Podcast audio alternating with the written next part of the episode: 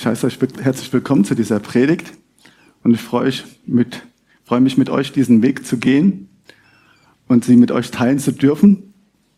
Und ich bin schon gespannt, was der Herr heute vorhat. Ähm, ich habe diese Predigt schon länger auf dem Herzen und ähm, ja, heute darf ich sie jetzt euch erzählen. Und ich möchte mit euch über den Menschen sprechen. Und irgendwie spreche ich doch da ähm, vielleicht echt zu jedem hier. Weil der Mensch ist doch echt so ein außergewöhnlicher Typ, oder? Also der Mensch ist echt der Hammer. Also äh, sowas. Irgendwie sind wir alle so gemacht, ähm, dass wir zuerst mal unser eigenes Ding suchen. Ja? Und das ist ja ein Stück weit so, man, man läuft ja so ein bisschen durch die Gegend und den ganzen Tag geht es eigentlich ja so darum, nur, dann will ich das und dann hätte ich gern das und dann soll das Leben so aussehen und dann ähm, wäre es doch so schön und das hätte ich auch gern so. Und der ganze Tag läuft doch eigentlich so ab, oder?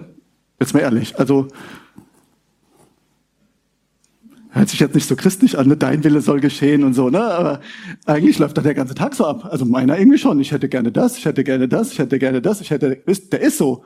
Der ist doch erst erst mal so, man steht morgens auf, auch nee, ich will jetzt eigentlich nicht aufstehen, ich mach's halt trotzdem und so weiter und so läuft genau der Tag. Jetzt will ich Kaffee, jetzt ne, jetzt hätte ich gerne, dass meine Frau ein Lächeln hat, ja, hätte ich jetzt gerne.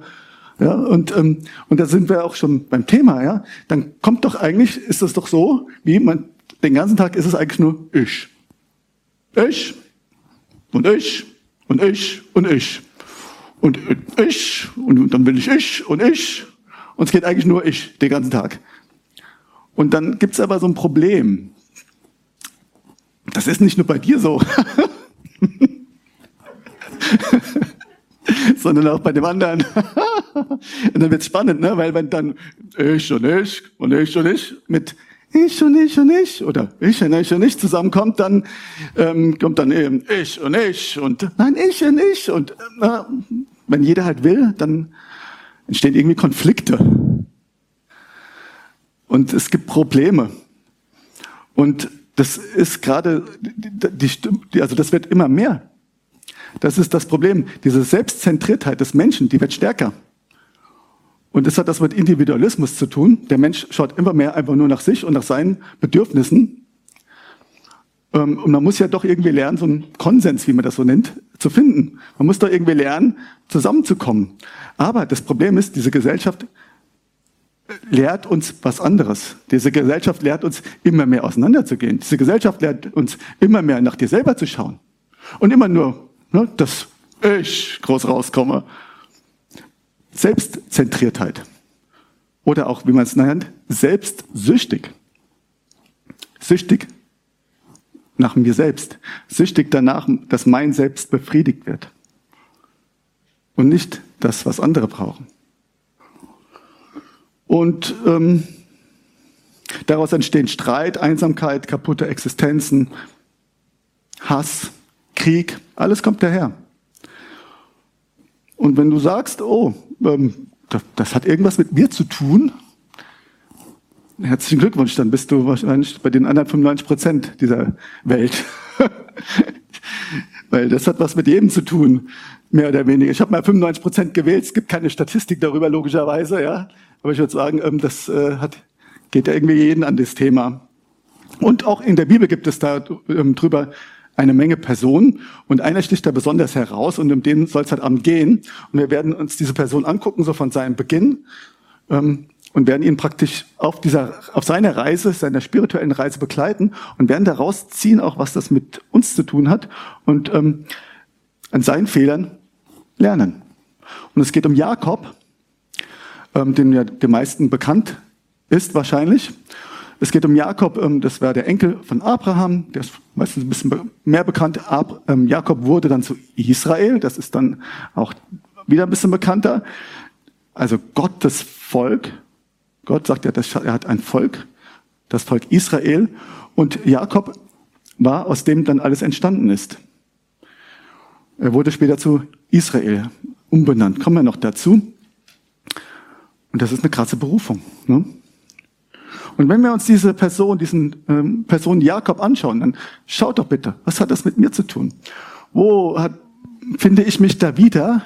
Und wo habe ich vielleicht ähnliche Ansichten und ähnliche Haltungsweisen? Und wie kann ich irgendwie lernen, dass ich vielleicht in die Falle nicht habe? Oder wo kann ich auch sagen, ey, das ist richtig, weil ähm, Jakob hat richtig gehandelt. Und wenn man sich dieses Leben von Jakob anschaut, gibt es drei, vor allen Dingen drei Episoden, drei verschiedene Lebensphasen, ähm, die, die total sprechen. Und die erste habe ich ja einfach mal so genannt, ich betrüge für meinen Segen. Und das ist schon eigentlich um das, um was es geht in dem ersten Teil. Dieser Typ, Jakob, ähm, der hatte diese krasse Berufung, Gott, ähm, also der, der Same, also für Gottes Volk zu sein. Er hatte diese mega krasse Berufung und trotzdem war das ein richtig heftiger Typ. Und Gott hat ihn aber trotzdem gewollt, benutzt und letztendlich dann später auch gebraucht, um, um seinen Willen durchzu, äh, seinen Willen in dieser Welt, ähm, seinen Willen in diese Welt zu bringen. Und wir lesen einfach mal 1. Mose 25, 22 bis 23. Da geht es um Rebecca, seine Mutter. Die merkte, oh, ich habe Zwillinge im Bauch und da stimmt irgendwas nicht. Als sie merkte, dass es Zwillinge waren, die sich im Mutterleib gegenseitig stießen, seufzte sie, jetzt bin ich endlich schwanger. Warum müssen sich meine Kinder nun ausgerechnet bekämpfen? Im Bauch schon fing der Streit an. Sie fragte den Herrn und er antwortete ihr, von den zwei Söhnen in deinem Leib werden einmal zwei verfeindete Völker abstammen.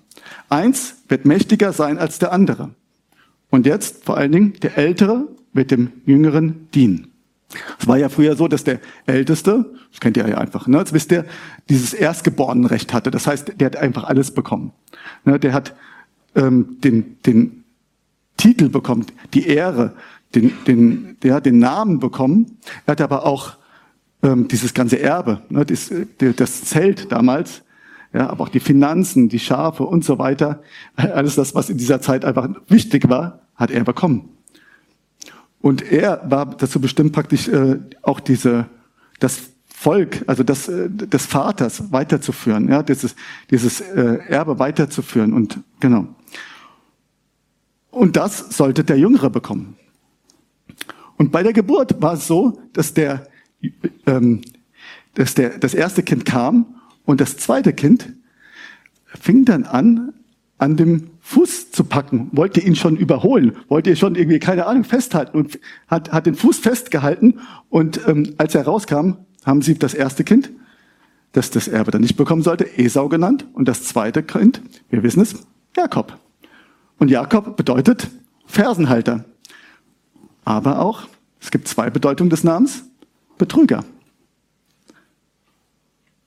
Und es war schon in ihn hereingelegt, wie er war.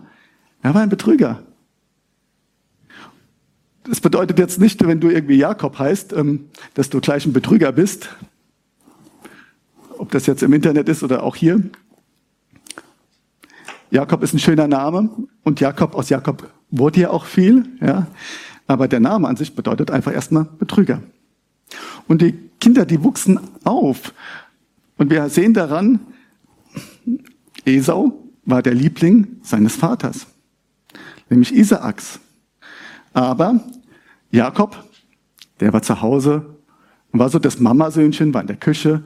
Der Esau, der hat ja die diese großen ähm, Sachen gemacht. Ne? Der ist jagen gegangen, hat das Wild nach Hause gebracht. Das hat, das hat Esau richtig, ähm, das hat ähm, Isaac richtig geschmeckt und das war wirklich sein Lieblingssohn. Und irgendwie hat er gemerkt, na, der mag halt einfach mich nicht so gern, hat Jakob gemerkt. Und er fing dann aber auch an, einfach zu betrügen. Er äh, gab zum Beispiel, ich will jetzt nicht zu sehr in diese Geschichte eingehen, sonst ähm, sitzen wir hier morgen noch. Es geht ähm, darum, er hat das betrogen und zum Beispiel hat er seinem Bruder ein Linsengericht gegeben, der total, weil er total Hunger hatte. Und ähm, dafür hat er dieses Erstgeburtsrecht von ihm bekommen. Eine krasse Sache auch von Esau, aber er hat es bekommen. Dann hat er seinen Vater total betrogen, darin, dass er sich ähm, wie Esau verkleidet hat. Und ähm, der will jetzt nicht so sehr in die Geschichte rein. Und ähm, letztendlich hat er den Segen bekommen, weil der Vater schon na, fast tot war und gar nicht mehr erkannt hat, dass es, äh, dass es gar nicht ähm, Esau, sondern Jakob war. Und dann wollte sein Bruder ihn töten und umbringen und deswegen musste er abhauen. Er musste einfach gehen. Und hatte wahrscheinlich auch die Gedanken, oh, jetzt habe ich es total vermasselt. So viel zu der Geschichte bisher. Was war das für ein Typ? Was war das für ein Typ, den Gott sich da ausgesucht hat? Also stell dir mal vor, du hast diesen Plan, ja, du hast diesen Plan, du willst dein Volk Gottes haben und du, du, du, der, der ganze Geschichte läuft dahin hinaus und übrigens auch Jesus, der aus diesem ähm, Volk entstanden ist, ja, zumindest zur Hälfte. Er ist daraus entstanden und Gott hat diesen Plan durch Jakob und da kommt so ein Typ. Und vielleicht denkst du dir das auch manchmal. Vielleicht fragst du dich auch, hey Gott, ich? Wie konntest du mich auswählen? Warum? Ich kann nichts, ich, bei mir ist nichts dran, ich kann, kann das, was du willst, nicht erfüllen. Ich bin nicht gut genug. Vielleicht fühlst du dich so. Und Gott sagt, er kann aus jeder falsch, aus jedem falsch gelaufenen Menschen, egal was du angestellt hast, egal was du falsch gemacht hast in deinem Leben, er kann daraus etwas Großes machen. Und das hat er mit Jakob getan. Und genauso kann er mit dir, jedem Einzelnen, der hier sitzt, jeder, der mir zuschaut im Internet, er kann es tun. Es ist ihm möglich, nicht weil du so groß bist, sondern weil Gott so groß ist. Weil er so groß ist. Und er, er hat dich erwählt. Er hatte, er, Gott hatte Jakob erwählt. Er wusste vorher schon, wie er drauf ist. Er, er wusste vorher auch schon, wie du drauf bist. Und er hat es trotzdem getan. Und er hat einen Plan für dein Leben, genauso wie er es für Jakob hatte. Wenn du jetzt sagst, mit mir kann man eigentlich nichts anfangen. In 1. Korinther 1, 27 steht, was nach dem Urteil der Welt ungebildet ist. Das hat Gott erwählt, um die Klugheit der Klugen zunichte zu machen. Und was nach dem Urteil der Welt schwach ist, das hat Gott erwählt, um die Stärke der Stärke, um die Stärke der Starken zunichte zu machen. Gott will den guten, starken, perfekten Typen überhaupt nicht, weil der denkt, ich kann es doch alleine. Und ich glaube so ein bisschen, dass Jakob am Anfang auch so ein bisschen so drauf war. Ich bin doch der Held.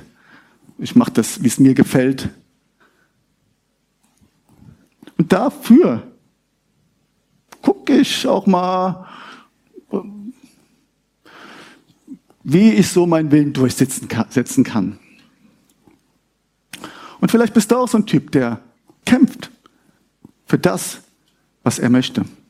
Vielleicht bist du auch jemand, der ja, Dinge durch Manipulation durchsetzt, umsetzt. Du sagst vielleicht, also ich bin doch kein Betrüger. Ich bin jetzt kein Betrüger, das bin ich doch nicht. Jetzt schauen wir mal, was bedeutet das Wort Betrügen? Das Wort Betrügen bedeutet äh, laut ähm, dem Duden täuschen, irreführen, hintergehen. Täuschen, irreführen, hintergehen. Und na, das funktioniert ja schon manchmal so, dass man, wenn man sich das überlegt, wenn wir wieder bei dem Ich-Thema sind, wie schafft man das, seinen Willen zu bekommen? Das kann man ja zum Beispiel so bekommen. Ich, no, ich, ich, ich, oder ich, ich, ich, ich, ich, ich, ich, ich, ich. Ja, das kann alles, kann man alles benutzen. Habt ihr ja noch nie gemacht, ne? Also, ne? Oder, also, das, das nächste kennt ihr auf keinen Fall. Also, ich. Ich. Ich. Ich.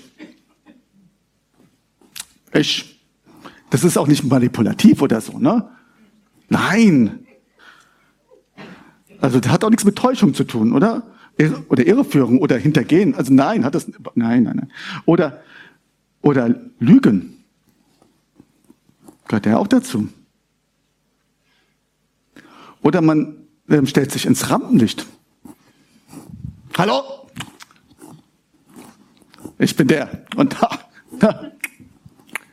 Und dann fängt man an zu reden und reden, lässt vielleicht den anderen gar nicht zu Wort kommen. Sonst nur einfach, na, warum? Warum? Warum macht man so viel? Warum redet man zum Beispiel in Versammlungen, ähm, reden dann oft Einzelpersonen dauernd? Also nicht jeder, ich will da jetzt keine in Schublade stecken. Ganz oft, um ihren Willen zu kriegen.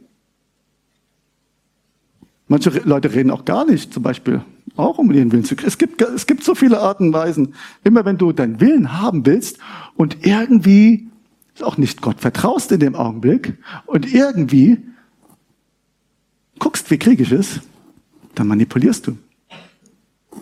Und dann bist du auch nicht ehrlich. Und das Letzte, du vertraust da Gott nicht. Du hilfst nach, du schiebst. Und du vertraust ihm einfach nicht. Und dann haben wir das Ding, nicht America first, sondern ich first.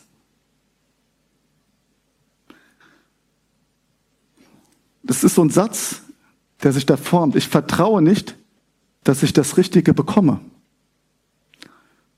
Und ich helfe nach. Und das sind wir bei Jakob.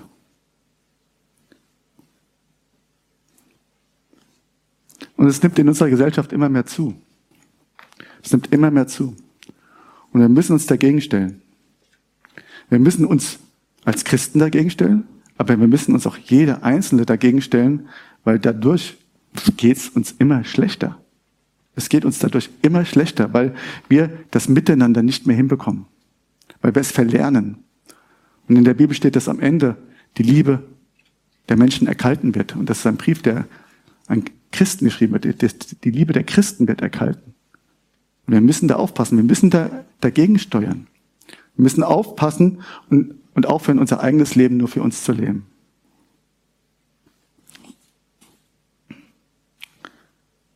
Und wenn wir aber lernen, Gott zu vertrauen und dass er für uns sorgt, dann müssen wir nicht mehr für uns selber kämpfen. Wir brauchen das nicht mehr. Wir wissen, dass da dieser große Gott ist, der sich kümmert. Und Jakob hatte das zu diesem Augenblick noch nicht. Er hatte überhaupt kein Gottvertrauen gehabt. Er hat es so weit ge gebracht, dass er eigentlich alles letztendlich gestohlen hat und ähm, umgebracht werden sollte. Er hatte totale Angst und er ist geflohen. Er ist einen weiten Weg ähm, gegangen, nämlich ähm, seine Mutter hat ihm gesagt, geh doch zu Laban. Da gibt es, ähm, der hat auch wahrscheinlich, das ist so dein Ursprungsvolk, da sucht er eine Frau und heiratet sie.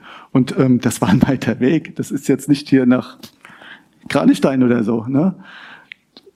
dass man, ich weiß es, ich habe es jetzt nicht gezählt, aber locker mal 500 bis 1000 Kilometer. Und er war allein unterwegs. Und jetzt muss man sich das vorstellen. Er ist aus etwas rausgekommen, wo er auch gemerkt hat, hey, ich habe es irgendwie echt vermasselt. Und wahrscheinlich habe ich den Segen Gottes auf jeden Fall verpasst. Und wahrscheinlich auch den Segen meines Vaters. Ist schon auch der Gedanke drin. So, ne, ist jetzt keine Theologie, die ich jetzt habe, das Überlegungen. Und er denkt, oh Mann, ich, das war jetzt echt too much. Ja, weil den Segen bekommt man ja, wenn man auch an dem, an dem gleichen Ort wie sein Vater bleibt, wenn man das alles übernimmt. Und er hat es ja nicht bekommen dem Augenblick, er ist gegangen. Und dann ist er da in dieser Einsamkeit und erlebt seine, seinen zweiten Abschnitt.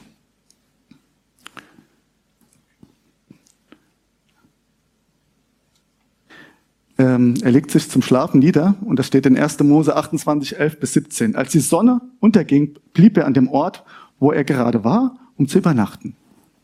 Unter seinen Kopf legte er einen der Steine, die dort herumlagen. Während er schlief, hatte er einen Traum. Er sah eine Treppe, die auf der Erde stand und bis zum Himmel reichte. Engel Gottes stiegen hinauf und hinab. Oben auf der Treppe stand der Herr und sagte zu ihm, ich bin der Herr, der Gott Abrahams, und Isaaks. Das Land, auf dem du liegst, werde ich dir und deinen Nachkommen geben. Sie werden unzählbar sein wie der Staub auf der Erde, sich in diesem Land ausbreiten und alle Gebiete bevölkern. Und durch dich und deine Nachkommen sollen alle Völker der Erde am Segen teilhaben. Du wirst, du wirst sehen, ich stehe dir bei. Ich behüte dich, wo du auch hingehst und bringe dich heil wieder in dieses Land zurück. Niemals lasse ich dich im Stich. Ich stehe zu meinem Versprechen, das ich dir gegeben habe.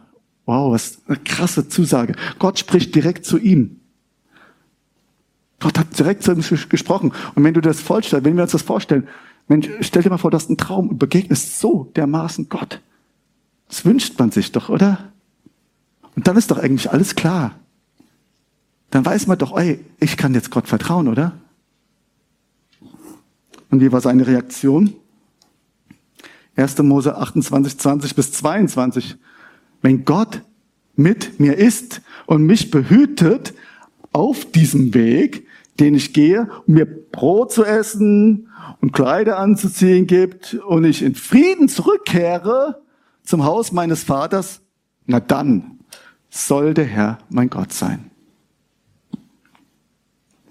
Finde ich echt eine krasse Aussage. Finde ich wirklich eine krasse Aussage. Also die Wenn-Dann-Beziehung, das ist die zweite, äh, zweite Stufe oder die, das zweite Teil seines Lebens. Die Wenn-Dann-Bedingung. Das kommt dann erstmal vielleicht komisch vor, aber ganz ehrlich, so ist es bei vielen Christen. So ist es bei ganz vielen Christen. Dieses Wenn-Dann. Und ich erinnere mich, das war bei mir früher auch so. Bei mir war es früher so, man muss sich das so vorstellen, ich habe so mein Leben gelebt, ähm, bevor ich Jesus kennengelernt habe, habe so ja mein Leben gelebt und es war alles so ja ganz nett auch, hat so auch gut funktioniert, war alles in Ordnung und dann hatte ich natürlich auch Probleme. Ne? Da hat ja jeder Mensch, dann das und das und das und das und dann habe ich von diesem Jesus gehört. Der Jesus, der ist Liebe und der ist so gut. Hey und bei dem ja, der hat die, den totalen Reichtum. Das heißt, bei dem durch seine Liebe wirst du total innerlich gestärkt. Seine Liebe ähm, sorgt für Gesundheit. Seine Liebe sorgt für Versorgung, auch finanzieller Art. Du findest einen Partner, die ganzen Zusagen, die, oh Mensch, Segnungen hoch und. Ey, cool. Und was habe ich gemacht? Ich habe ihn in mein Leben eingeladen. Ich habe ihn zu mir genommen, sozusagen. Und da war so ich. Und wenn ich Gott gebraucht habe, dann habe ich ihn dazu genommen. Ist doch toll, oder? Ist doch perfekt. Das ist so, hast du Hunger, machst den Kühlschrank auf, holst dir was zu essen raus, machst du wieder zu, ne, machst dir was, oh, das ist lecker. Im Englischen heißt das Putting ähm, God in the Box. Du tust Gott in the Box rein. Und wenn du so brauchst, holst du mal raus. Und wenn du ihn jetzt nicht haben willst, machst du einfach wieder zu. Ist voll praktisch, oder? Und tut doch irgendwie gut. Nee, Gar nicht. Und das habe ich festgestellt in meinem Leben. Ich, das ging eine Zeit lang so, aber ich habe irgendwie gemerkt, da fehlt was in meinem Leben. Und zwar richtig. Ich erlebe eigentlich wirklich gar nicht den Segen, den ich habe. Also ne, das, was Gott alles verspricht, das erlebe ich gar nicht. Und das hat, man muss sich das so vorstellen. Es war ja eigentlich so, oder es sollte ja so sein, dass wir ihm unser Leben geben und nicht umgekehrt. Es sollte auch so sein, dass wir ihm gehören und er nicht uns. Und da ist da was falsch. Und es funktioniert halt tatsächlich nicht. Mein Leben war so ein Schlitterkurs, so, so eine On-Off-Beziehung. Ne? Mal gut, mal schlecht, mal so, mal so. Dann war ich wieder nah dran bei Gott. Ja, wenn ich, ja, wenn ich ein Problem hatte und er mir geholfen hat, voll toll. Und dann war ich wieder weit weg von Gott. Ich habe so mein eigenes Ding gemacht. Und in der Bibel steht, trachtet nach dem Reich Gottes, steht in Matthäus. Und dann wird euch alles hinzugefügt werden. Trachtet nach dem, was, was Gott hat. Trachtet danach. Und dann wird euch alles, nämlich die ganze Versorgung, zufallen. Gott möchte, dass andere Menschen durch unser Leben gesegnet werden. Und nicht, dass wir einfach nur den Segen bekommen. Und das ist der springende Punkt. Und ähm, die Frage, die ja so ist, ist, warum hält man diese Dinge fest, wenn man die gar nicht tut, gut tun? Äh, wenn sie einem gar nicht gut tun. Und die Dinge, die man festhält, was, was, was ist das denn? Man hält fest an, an Dingen, die einfach total schaden, wie, sag's mal, Pornografie. Hält man fest dran. Bringt nichts. Es bringt gar nichts. Es bringt einem nur ein schlechtes Gefühl, Ekel. Ich weiß nicht, ich, kenne ich mich nicht so aus damit, aber es bringt äh, bestimmt miese Sachen. Es reitet dich rein. Sexuelle Unmoral. In Beziehungen auch sexuell leben, die dir nicht gut tun. Warum hält man daran fest? Drogen. Warum hält man daran fest? Sie bringen nichts. Falsche Freundschaften, die immer wieder irgendwie lästern oder dir einfach nicht gut tun, schlecht für dich sind. Oder auch Charaktereigenschaften wie Stolz. Ich. Stolz. Oder Ehre. Oder Macht. Das sind jetzt so ne, Dinge, die man miteinander, ja, die, die dieses Ich-Ich-Thema hochkochen lassen. Streitsucht, Manipulation, Rechthaberei. Wenn ich das, wenn ihr da mehr hören wollt, ne? Ähm, Früchte des Geistes und des Fleisches. Galater 5, 4, 5, 5. Falscher Konsum. Der einfach nur, ne, ich, ich kaufe Kaufrausch, ich kaufe. Geldliebe. Dort nur gucken, habe ich genug, habe ich genug, habe ich genug? Oder auch einfach den ganzen Tag vor der Klotze hocken. Es gibt alles, egal was es ist. Warum hält man diese Dinge fest, wenn man weiß, sie sind nicht gut für einen? Warum? Und es geht, ich will das warum gar nicht auflösen, weil man, man weiß es, es gibt so viele Gründe dafür, aber man weiß es und es geht darum, es loszulassen. Es geht darum, das Alte loszulassen, weil man weiß, es bringt nichts. Und als ich das gemerkt habe, das kann so nicht weitergehen. Du führst eigentlich nicht das Leben, was ein Christ sein sollte. Als, wenn man sich, wenn man zu Gott kommt, dann sagt man, sei du mein Herr. Das bedeutet, ja, entscheide du über mein Leben. Ich vertraue dir, dass du das Richtige für mich hast. Ich vertraue dir darum. Ich, und ich bin bereit, diesen Weg mit dir zu gehen.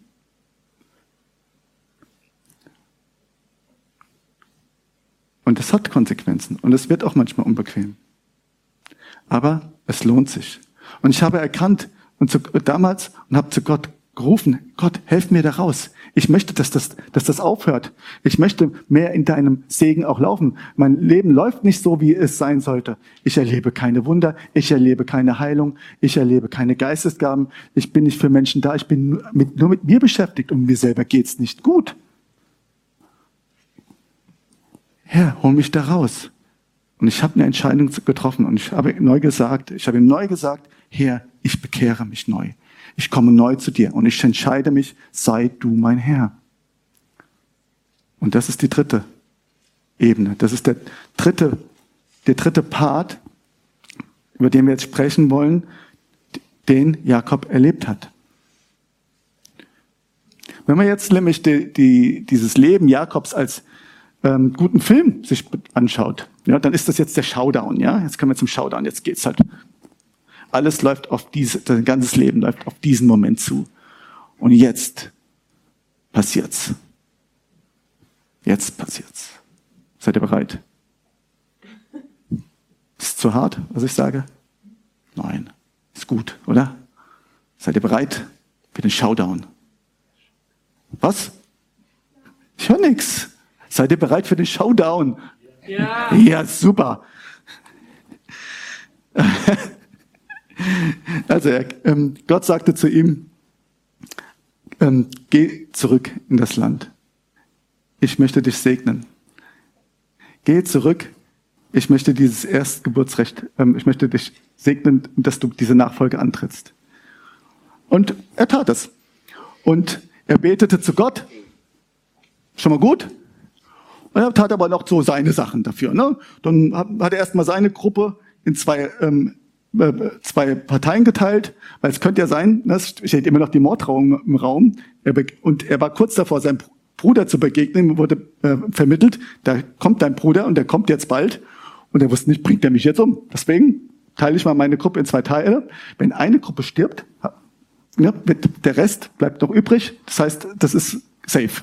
So, dann ganz viele Geschenke hinterher, also nach vorne.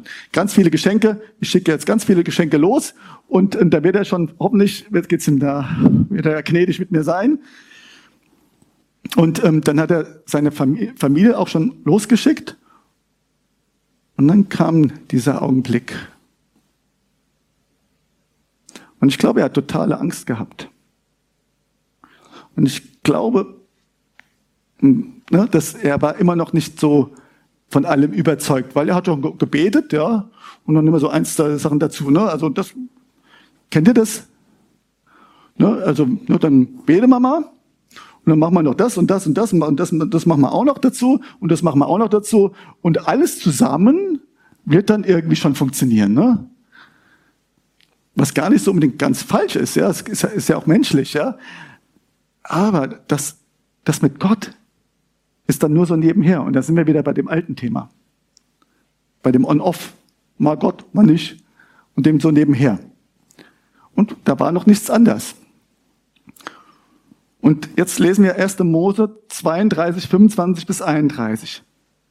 Nun blieb, nur er blieb noch alleine zurück. Plötzlich stellte sich ihm ein Mann entgegen und kämpfte mit ihm bis zum Morgengrauen. In den Propheten steht dann später, ähm, dass das ein Engel war.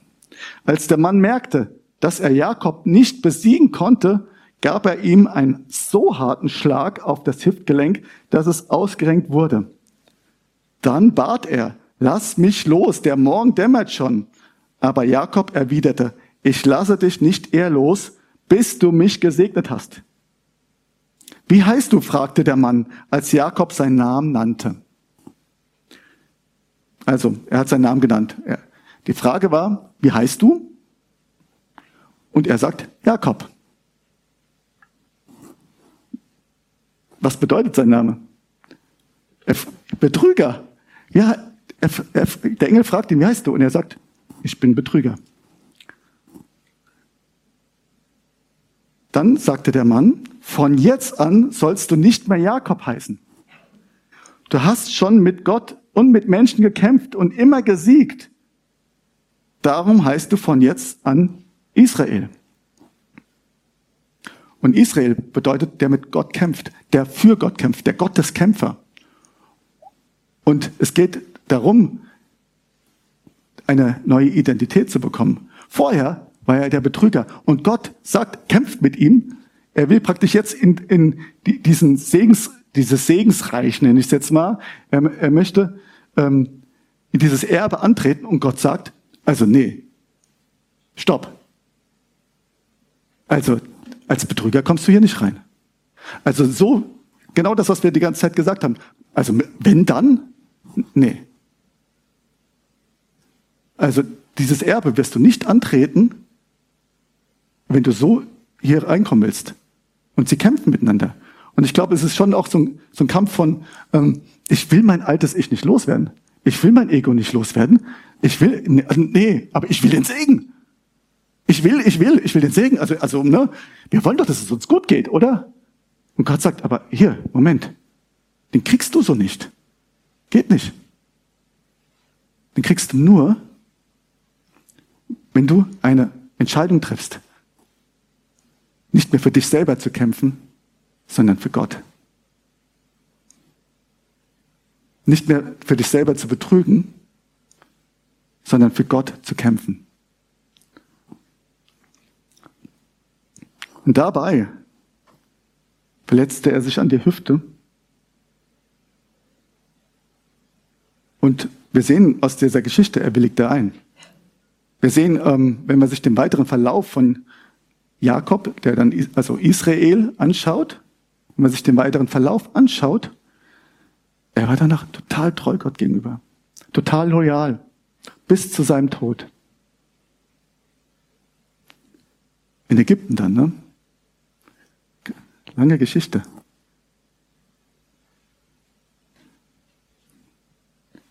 Wie ist denn dein Name? fragte Jakob zurück. Warum willst du das wissen? entgegnete der Mann nur. Dann segnete er ihn. Und das ist der Segen. Er, er gab ihm diese, dieses Anrecht, diese Vollmacht, ja, dieses Erbe anzutreten. Und, ähm, und er begegnete seinem Bruder und er hat ihn nicht umgebracht. Und er konnte dieses Erbe antreten. Und Vers 31 steht, ich habe Gott von Angesicht zu Angesicht gesehen und trotzdem lebe ich noch, rief Jakob. Darum nannte er den Ort Pnuel, Gesicht Gottes.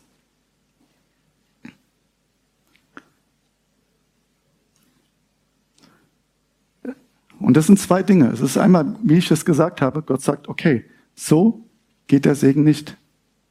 Und das ist die andere Seite, dass Jakob auch nicht losgelassen hat. Hätte auch sagen können, okay, na ja, versuche ich mich wieder reinzuschleichen. Versuche ich wieder nur mein eigenes Ding zu machen. Zur Not, naja, bring mal den Esau um. Wäre auch eine Möglichkeit gewesen. Oder ich besteche ihn oder nein, aber er wollte auch jetzt den Segen Gottes. Das muss man dazu auch sagen.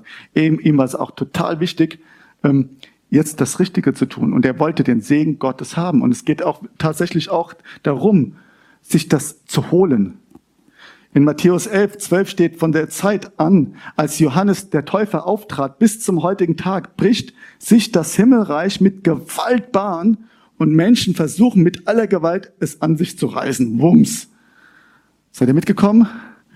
Das ist irgendwie ein heißer Text, finde ich, und man kann ihn falsch verstehen. Ähm, aber Theologen sind sich da einig. Es geht darum, also Menschen versuchen sich dieses Himmelreich, dieses Reich Gottes mit aller Gewalt an sich zu reißen. Da geht es nicht darum, ähm, dass wir mit Schläge oder sonst was, sondern es geht, äh, ne, ich, ich will es haben. Ich will das haben. Und ich lasse es nicht los. Ich möchte es haben. Ich brauche den Segen. Ich lasse ihn los. Und ich bin da, dabei bereit, meine, mein altes Ego sein zu lassen. Ich bin dazu bereit, mein altes Ding loszulassen. Und das ist das, wovon die Bibel spricht. Die Bibel spricht davon, ja, wir sagen Ja zu Gott. Wir, wir möchten mit Gott leben und wir sagen Ja zu Gott. Wir glauben, dass Gott für unsere Sünden gestorben ist. Und äh, ähm, der Bibel steht, als wir Sünder waren, starb Christus für uns. Wir waren Sünder. Wir bekommen eine neue Identität. Wir wollen uns dafür 2. Korinther 5, 17 anschauen. Daher, wenn jemand in Christus ist, so ist er eine neue Schöpfung. Das Alte ist vergangen. Siehe, Neues ist geworden. Ich denke, von den Leuten, die hier sitzen, 90 Prozent kennen diesen Bibelvers. Und es ist so wichtig, ihn zu leben. Es ist so wichtig, ihn zu leben. Dieses Neue meint nicht einfach etwas Neues, machen wir was Neues, sondern es meint einen neuen Prototyp. Das heißt, eine neue Schöpfung, eine neue, einen neuen Prototyp, eine neue Kreatur. Es meint darum, dass diese alte Identität aufgegeben ist, Schluss ist, nada, bist nicht mehr du. Jetzt bist du eine neue Schöpfung, etwas, was Gott geschaffen hat. Du bist nicht mehr Jakob, nicht mehr der auf sich zentriert ist, nicht mehr der irgendwie versucht zu schummeln, sondern du bist, ähm, du bist Israel, der, der für Gott kämpft. Und das ist das, was ähm, Jakob erlebt hat, diesen, diesen Shift, diesen Shift der Identität. Ich bin nicht mehr der, ich bin jetzt der andere. Und wenn wir Jesus zu unserem Herrn machen, wenn wir sagen, entscheide du über mein Leben, ich glaube, dass du an Kreuz für mich gestorben bist ja, und dass du lebst. Sei du mein Herr, ich gebe dir mein Leben, weil ich äh, weiß, dass du etwas für mich hast, was besser ist als meins, als das, was ich denke. Wenn wir das von Herzen tun, dann machen wir diesen Shift. Ja, und warum erlebe ich das jetzt nicht? Warum habe ich alles gemacht? Warum fühlt sich das jetzt nicht so an? Der Mensch ist so, wie er denkt, ist die Antwort. Das, was du denkst, wie du bist, so bist du. Ganz einfach.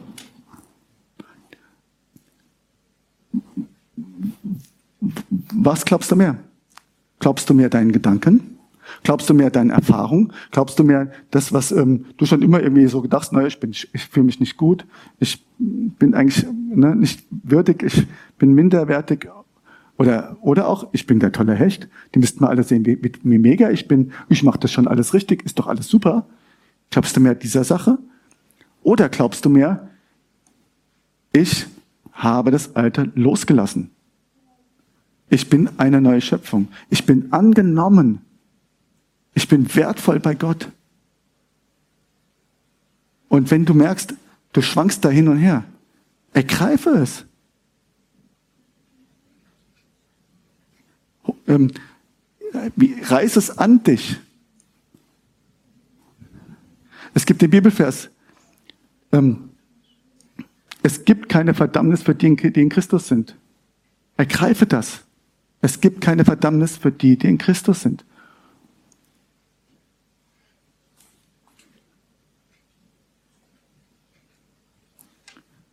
Jetzt sagst du vielleicht, okay, ich bin wie dieser Jakob. Ich bin der, der bis jetzt eigentlich ohne Gott gelebt hat und immer geguckt hat, dass ich so meinen Willen bekomme. Und dafür habe ich auch ganz schön, naja, so rummanipuliert. Oder du sagst, ja, ich bin Christ, aber ich habe nicht mein Leben wirklich Jesus gegeben eigentlich. Ich habe den Jesus eigentlich eher so, nur so auch mal rausgeholt. Dass es mir im Leben besser geht. Dann hat Gott was vor. Es geht hier nicht um Fehler oder so. Es geht nicht darum, ähm, dass man ab jetzt nichts mehr falsch machen darf. Es geht darum, wie gesagt, diesen, diesen Shift zu machen, diesen Herrschaftswechsel zu machen und zu sagen, ich komme raus aus, aus diesem alten, falschen, ich-zentriertem Leben. Und das macht uns zu Israel, zu dem, der für Gott kämpft. Und wir werden große Dinge mit Gott erreichen, so ist mit Gott, äh, mit Jakob geschehen. Und das nicht, weil wir das so gut kennen. Weil dann, wenn wir das denken, läuft es schief. Sondern weil Gott so groß ist. Gott kann aus jeder aussichtslosen Situation etwas mega Großes machen. Er hat die Macht, dich zu retten, zu erlösen und zu verändern. Er kann alles transformieren, egal wo du im Leben stehst. Er kann es verändern. Egal was du im Leben angestellt hast, es ist Zeit, dass er dich verändert und du aufhörst, es selbst zu tun. Auf seiner geistlichen Reise von Jakob zu Israel, von der Selbstbestimmung zur Unterwerfung, lernte Jakob auf Gott zu vertrauen und auf seine Zeit zu warten. Gestern hat nichts mehr mit heute zu tun. Wenn du dich heute für ein Leben mit Gott entscheidest, und das ist die Wahrheit. Gestern hat nichts mehr mit heute zu tun. Wenn du dich heute für ein Leben mit Gott entscheidest. Ich würde gern mit euch beten. Und ich möchte es vorbeten und ihr könnt, wenn ihr wollt, einfach mitbeten.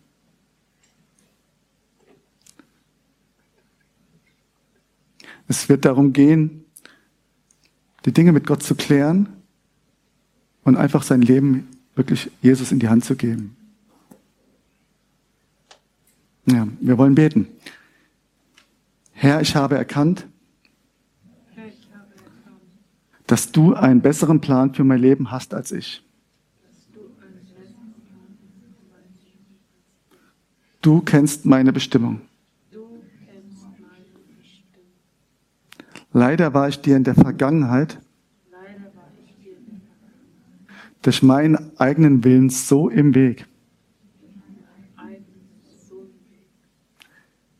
Ich habe oft versucht, meinen Willen im Leben durchzusetzen. Und habe dadurch mir und anderen geschadet.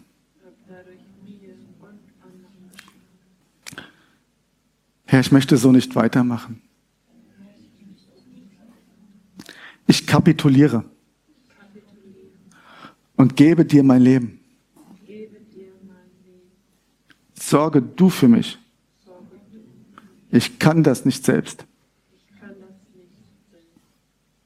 Ich glaube, dass du am Kreuz für mich gestorben bist.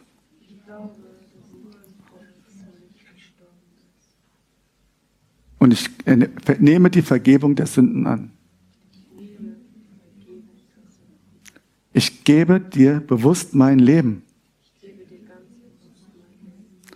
Sei du mein Herr. Das gibt mir eine neue Identität. Ich bin bereit, nicht mehr für mich zu leben, sondern deine Liebe zu empfangen und sie weiterzugeben. Amen. Als ich das getan hatte, hat sich alles verändert. Ich, hab gemerkt, ich kann mich zum Beispiel erinnern, wie ich im Auto gefahren bin und ähm, hinter dem Steuer und äh, über den, der vor mir irgendwie nicht richtig gefahren ist, äh, wollte. Und ich hätte es tun können. Aber ich wollte es nicht mehr. Ich habe gemerkt, wie sich alles verändert, wie ich Dinge, die ich vorher einfach selbstverständlich getan habe, einfach nicht mehr getan habe. Ich habe gemerkt, ähm, ich saß mit Leuten zusammen, äh, mit meinen damaligen Freunden, und wir haben, die haben dann irgendwann angefangen, äh, später abends zu lästern. Und ich habe gemerkt, das kann ich nicht mehr. Das will ich nicht mehr. Das bin ich nicht mehr. Das ist nicht mehr meine Identität. Und da hole ich mir auch nicht irgendwie Kraft raus. Und so kam eins zum anderen, wo ich gemerkt habe, ja, das bin nicht mehr ich. Und ich denke, viele von euch können dieselbe Geschichte erzählen.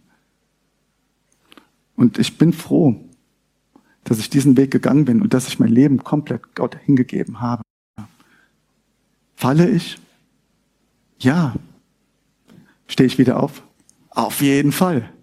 Weil meine Identität nicht mehr dieser schwache Typ ist, sondern meine Identität ist in Christus. Ich bin ein Gotteskämpfer. Und du bist es auch. Amen. Schön auch mit euch zusammen gewesen zu sein. Im Abspann ähm, seht ihr die Kontaktdaten.